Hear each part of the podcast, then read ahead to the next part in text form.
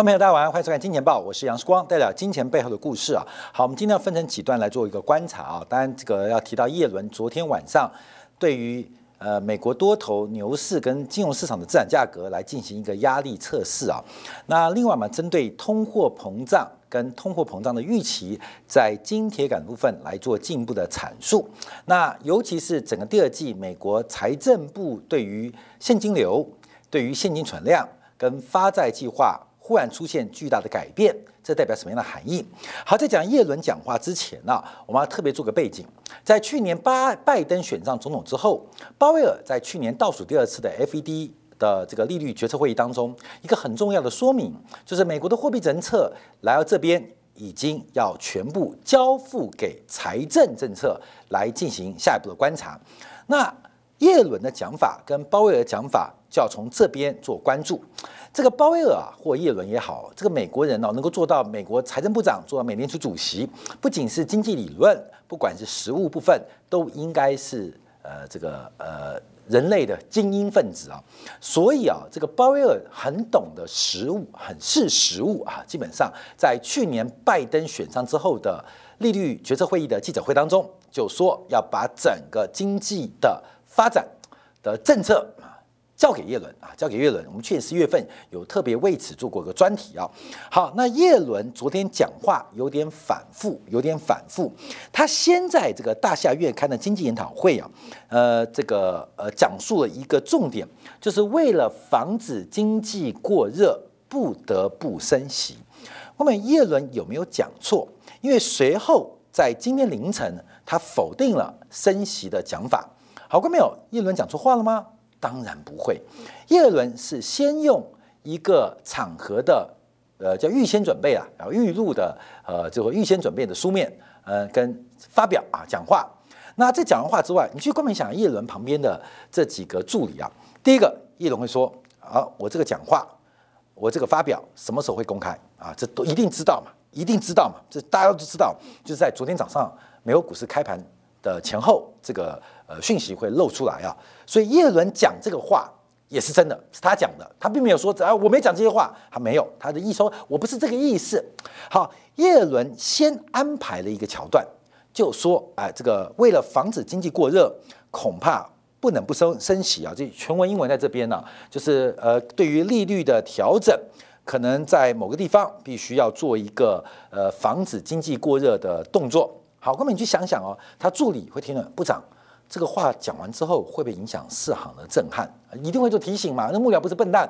那另外也会提到这话或这个文章或这边发言会在什么时候呃让市场上知道啊？这都是安排好的桥段哦。那随后叶伦，随后叶伦，看到没有？随后叶伦说：“哎，我说明哦，我没有预测跟建议升息哦。”所以，观众朋友，这所有在昨天美俄股市开盘之前。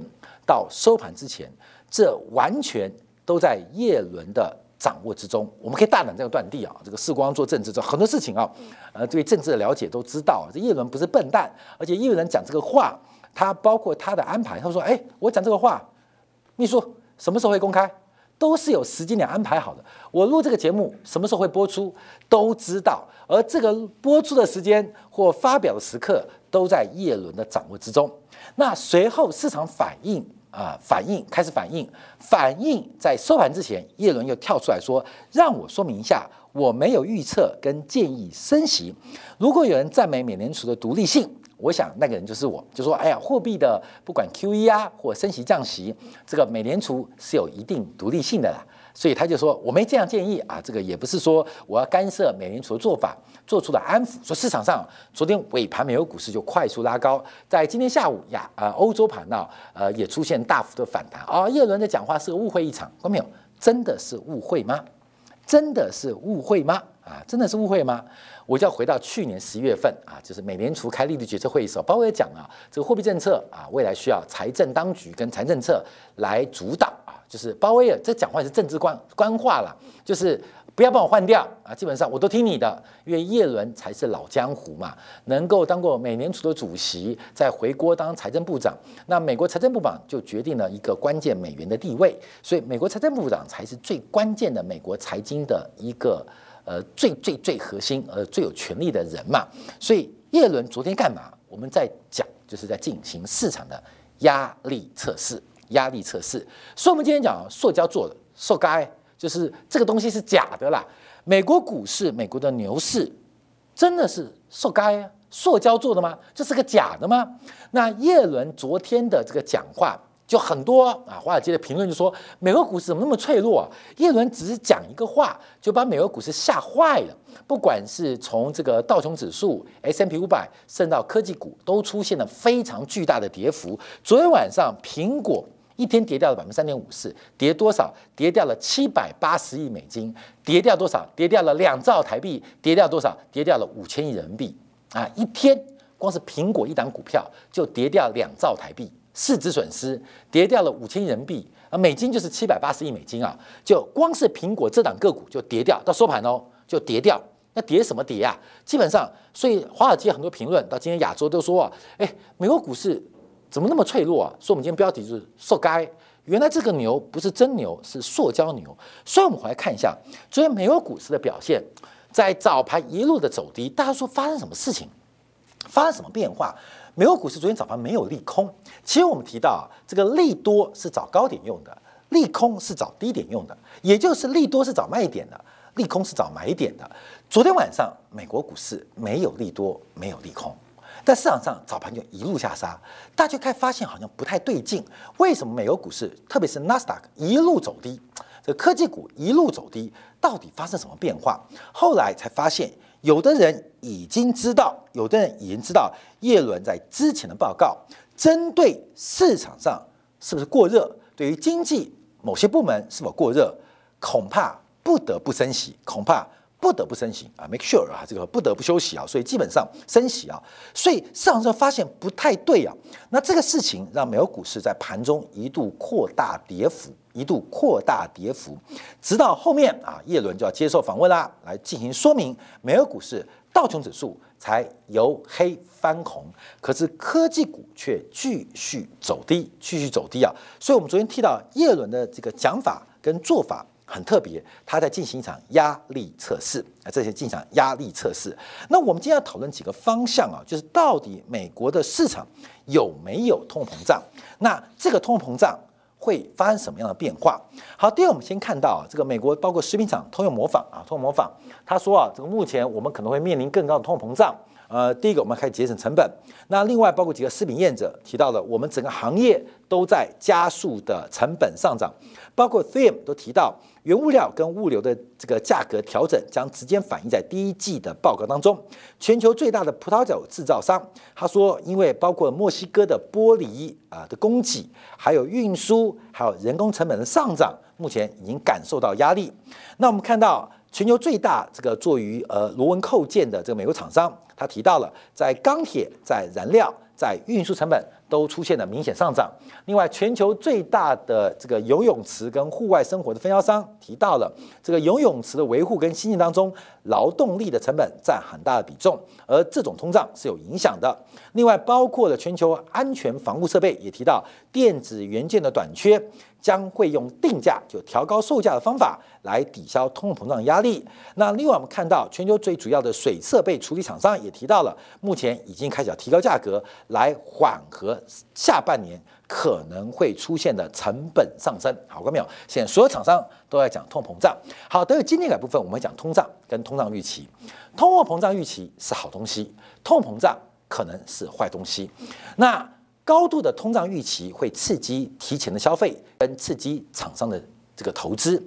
那企业的投资会提高就业的机会，增加劳工的所得。劳工的所得拿到之后。会因为通货膨胀预期，物价越涨越高，会增加它的边际消费的比率，会使得经济出现良性循环。而这些所有的关键都在于对于物价的前景，也就所谓的通胀预期。可当物价真的大幅走高，尤其是名目价格走高，而实质生产力跟实所得跟不上的时候，通货膨胀常常就变成对于经济是种伤害跟不好的。所以稍后在经典部分，我们会分别来讨论通胀预期跟通货膨胀来做一个观察。好，那我们现在观察啊，耶伦讲这个话，主要原因是啊，目前美国的经济跟发展，大家都知道，这个消费的大举回升，第一个跟库存回补有关，第二个跟强力的呃，发钱啊，就是呃，每人发一千四百块美金，是直接有关，所以使得整个美国的经济在第一季成为全球经济的超级火车头，超级火车头，而且大量的需求，包括昨天公布的美国贸易利差也创下了几乎是历史最高，也是历史最高。可是我们昨天有分析啊，美国的 PMI 指数可以看到新订单已经见到了一些转折的变化，也就是美国经济会不会在于。库存回补之后，在一次性的这个财政补贴消费之后，再度转弱，再度转弱。那关键就是通货膨胀的预期跟通货膨胀这之间的关系。通货膨胀预期是好的，而通膨胀可能是坏的。我们看到美国目前的一个物价上涨跟发展啊，包括我们看到，呃，因为汽车供应不顺。使得租赁公司买二手车啊，买二手车买租赁啊。另外包括了这个呃夏威夷的游客，因为租不起呃一般轿车，改租卡车来旅游啊。甚至我们看到美国二手车、二手车、中古车的零售商，在今年的股价涨幅甚至高达五成之上，远远甩开标普五百的一个股价指数的表现。最近我们看到美国的这个木材价格的大涨。把房子拆了，比建一个新房子更为有利，更为有利。我们也提到了美国中古车的价值，不是价格，是价值啊。我提到这个例子啊，就是新车八十万嘛，一年之后理论上可能六十五万或六十万，可没有想到二手车一年的价格七十二万啊，七十二万，这个明显二手车的价值高过一手车新车的价值。再次强调是价值不是价格啊。整个美国现在目前的市场出现了非常严重的倒挂。就是价值倒挂，这旧的比新的价值来的高，不见得是价格高，是价值来的高。尤其在很多的耐久材跟消费品都出现了这样的变化，所以呃，叶伦这个讲话是不是有原因？那另外这个讲话是不是为了做压力测试？就是我们要做一个观察。我们之前节目提到，美国常常利用通货膨胀或是资产价格的泡沫化来进行。财富的转移跟成本的甩锅啊，成本甩锅。不管是一九八零年代，我们看到当时啊，这个美国的债务问题，透过了不管是拉丁美洲的货币泡沫，还是日本日元大幅升值导致的日本资产泡沫，进行了成本转移跟财富的收割。九零年代啊，从九年代。一九九三九四的龙舌兰风暴，是墨西哥金融风暴，还有九年代末期的亚洲金融风暴。我们看到亚洲人辛辛苦苦赚钱存钱，制造产品卖给美国啊，累积了巨量的储蓄跟财富，一次性在亚洲金融风暴全数被国际货币基金为主的国际机构。来进行全面性的收割，所以美国人呢，基本上常常会透过膨胀收缩、膨胀收缩来调整自己的经济体质。所以我们在最近节目我们提到，中国的去杠杆刚好命中了美国的软肋啊，软肋啊，这个弱点，就是美国想透过膨胀，透过美国的货币政策跟财政扩张来膨胀全球的资产负债表，在某一个时间点。进行美国主导的收缩，把全球的负债进行转移，资产也同步做转移。资产是美国的，负债是全球的。这美国已经做太多次了，因为美元有铸币权，美元具有绝对的一个垄断地位。可是在这一次，中国从去年第三季、第四季，也是我们前几天啊，这个呃，就是呃，这个连假回来礼拜一啊做的专题。中国在今年的做法啊，从去年开始就已经直击美国的痛处，就是每次都用这一招。所以从去年第三季、第四季开始，中国人行、中国的央行进行了紧信用，甚至货币中性的一个操作，进行了一个相对的抵制。你扩张，我收缩。我们更白话来讲，更白话一点来讲，中国利用全球的货币宽松。跟财政发钱的机会，大举的甩卖自己的不良资产跟负债。中国有非常多的在长期的杠杆跟泡沫化过程当中，出现很多债务的一些违约的风险，甚至无效的投资。我们看到最近啊，今年年初，包括中国最大的一家不良资产公司华融啊，也进行了整治，这个负债规模接近千亿美金。为什么中国敢这手做？为什么？为什么？我们也提到，中资的美元债从去年底开始出现违约率的攀升。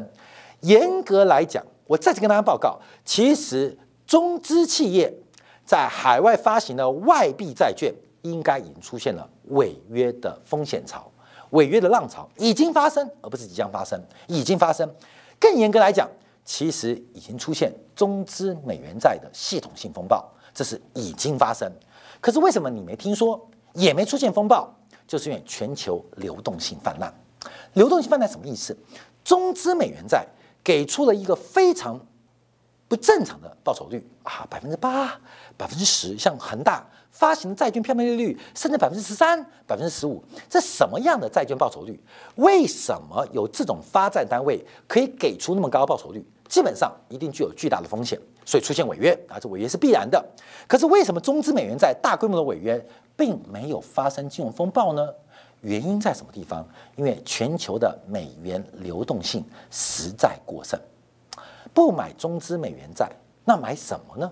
欧洲负利率的债券一大堆，美国公司债利率也好不到哪里去。虽然中资美元债大举违约，可是中资美元债的报酬率仍然很高，我可以接受违约率提高。为什么？因为它报酬率解去违约率仍然比西方的公司债来的有吸引力。所以，我们讲这个故事什么？根本已经发生哦。讲你去注注意注意中中资美元债最近在全球的变化，其实那是应该爆掉的，那是一个风暴，就是看衰中国应该大举大做文章的。为什么做不出文章？因为美元流动性泛滥，所以不买中资美元债。那你要买什么？这些乐色债的基金不买中资美元债，能买什么？好，观众朋友来了，既然是乐色，为什么中国可以把乐色卖得那么昂贵？就是中国在去杠杆。所以我一直跟大家提醒到，跟大家提醒到，这一次美国会不会升息或紧缩，其实跟通货膨胀。没有毛关系。从一九八零年代以来，美国的升息跟降息就跟物价没有关系，就跟物价没有关系。甚至从一九一四年美联储成立以来，从来都不关心物价，物价是挂在嘴边，心里只是要维护美元地位跟美元所给美国带来全球资源调整的优势地位。还记得一九二九年？全球经济大恐慌吗？关没有，不是美国升息哦。一九二九年的前半年，美联储是不断的降息跟印钞，也就是一九二九年十月崩盘之前，美联储是宽松跟宽松，它不是紧缩跟紧缩。两千零八年次的海啸，美联储的降息从一年前开始。所以，美联储是关心物价吗？美联储是关心经济成长吗？美联储的升息会让股市崩盘吗？都不是，纯粹是有利于美国的甩钩甩锅。我们看到雷曼破产，最后谁买单？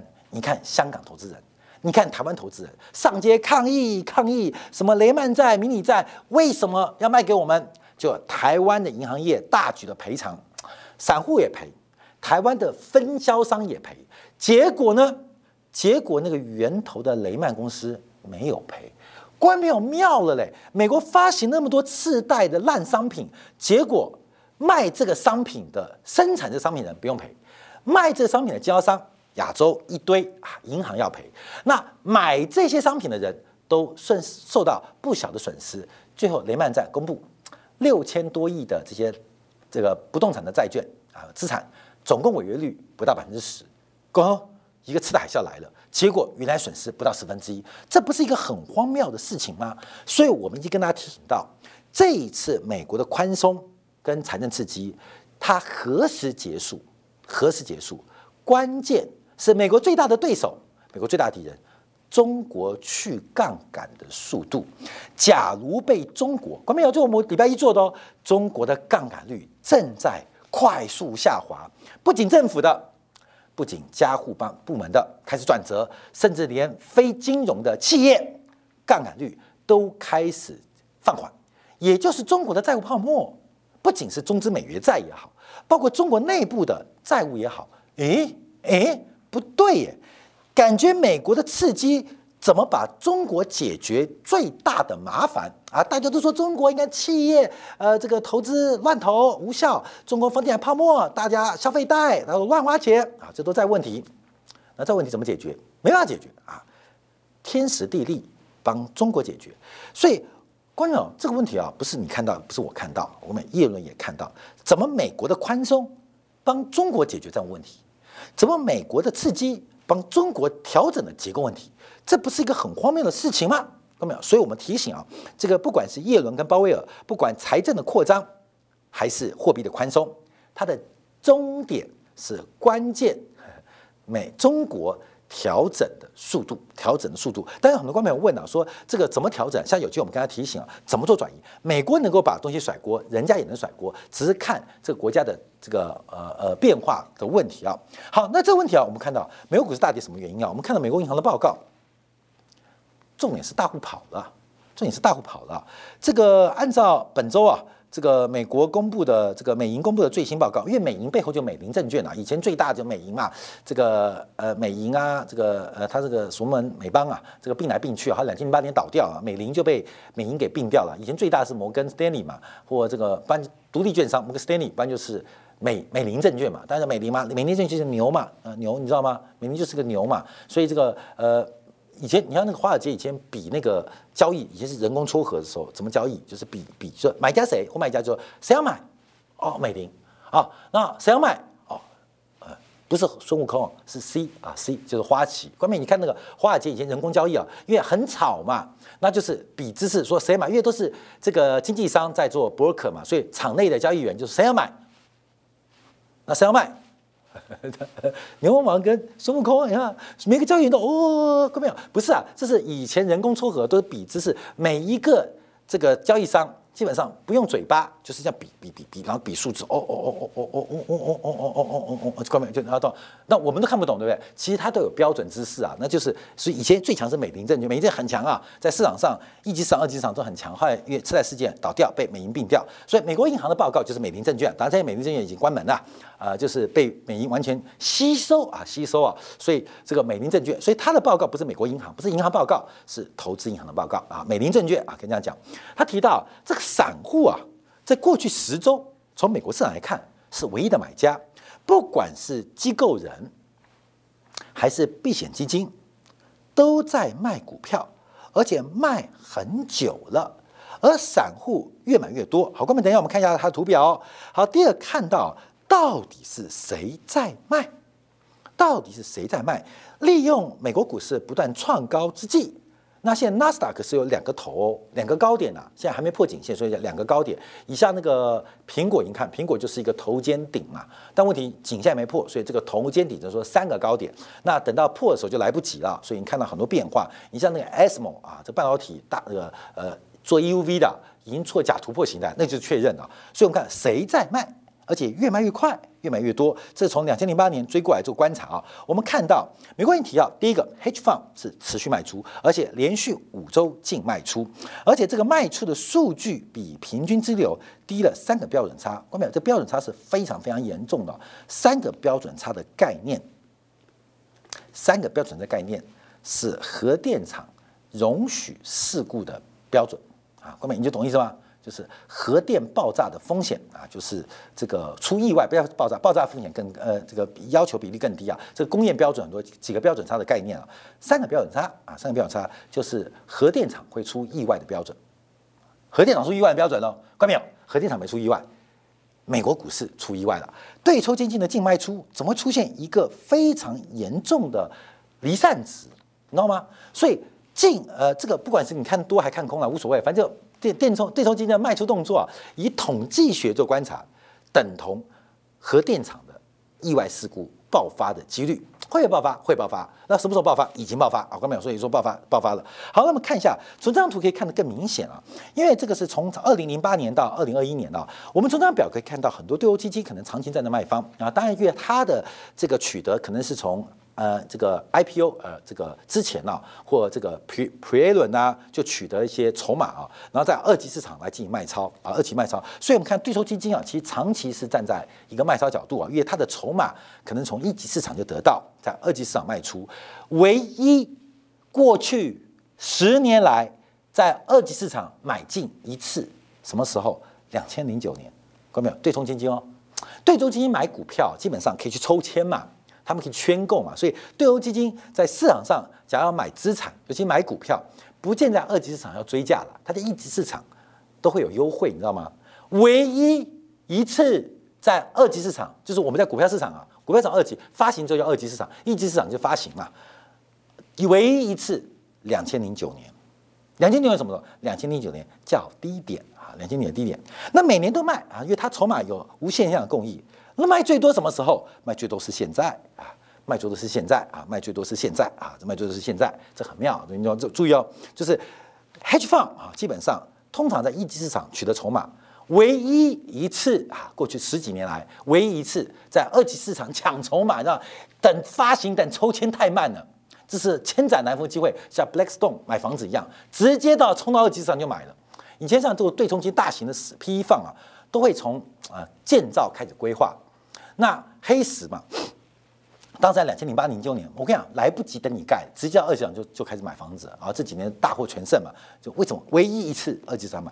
那买的时候怎么卖？这次卖的，好，这次卖的，我跟你讲，还卖很多。这十几年最大的卖出动作，等不及要卖。我们来看散户，来看散户。散户有买有卖啊，散户有买有卖，卖最多的一次什么时候？卖最多的时候就是两千零九年，好，你懂意思吧？各位朋友，呃，两千零九年卖掉股票，我们现在事后论嘛，啊，也不是时光多厉害，我事前是猪一样啊，事后诸葛亮啊，事后诸葛亮。好，我们看两千零九卖最多谁？卖出最多的是散户啊，卖出最多散户，然后。被谁买走？被黑巨放买走。那现在谁谁黑巨放卖掉？谁买？好，散户翻多了啊！散户翻多了，这是个长期指标，这是长期指标。所以很明显可以看到，其实叶伦讲不讲都不重要，而是在这个讲话的过程当中啊，讲话过程当中已经揭露出来市场上在目前的一个变化，通货膨胀发生了没？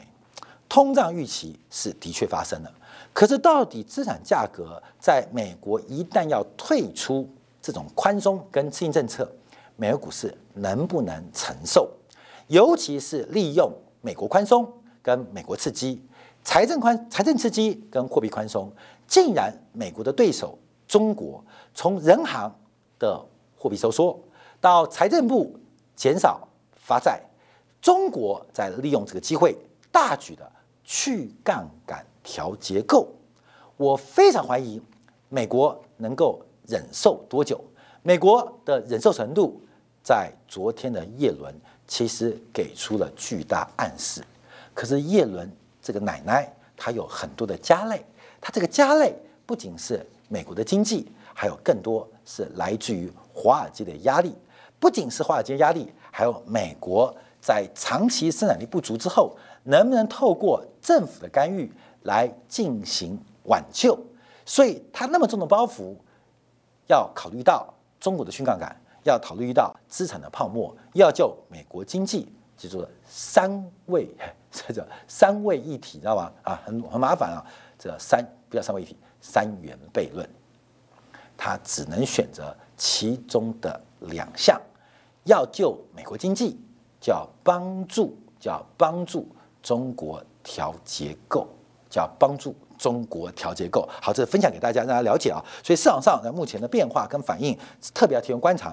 叶伦的讲法都经过精心的安排，到底从开盘前、盘开盘后到收盘前做这场戏，到底是要给谁看？可能要等到时间来慢慢的证明。好，感谢大家收看，明天同一时间晚上八点，杨树光的见报与各位再会。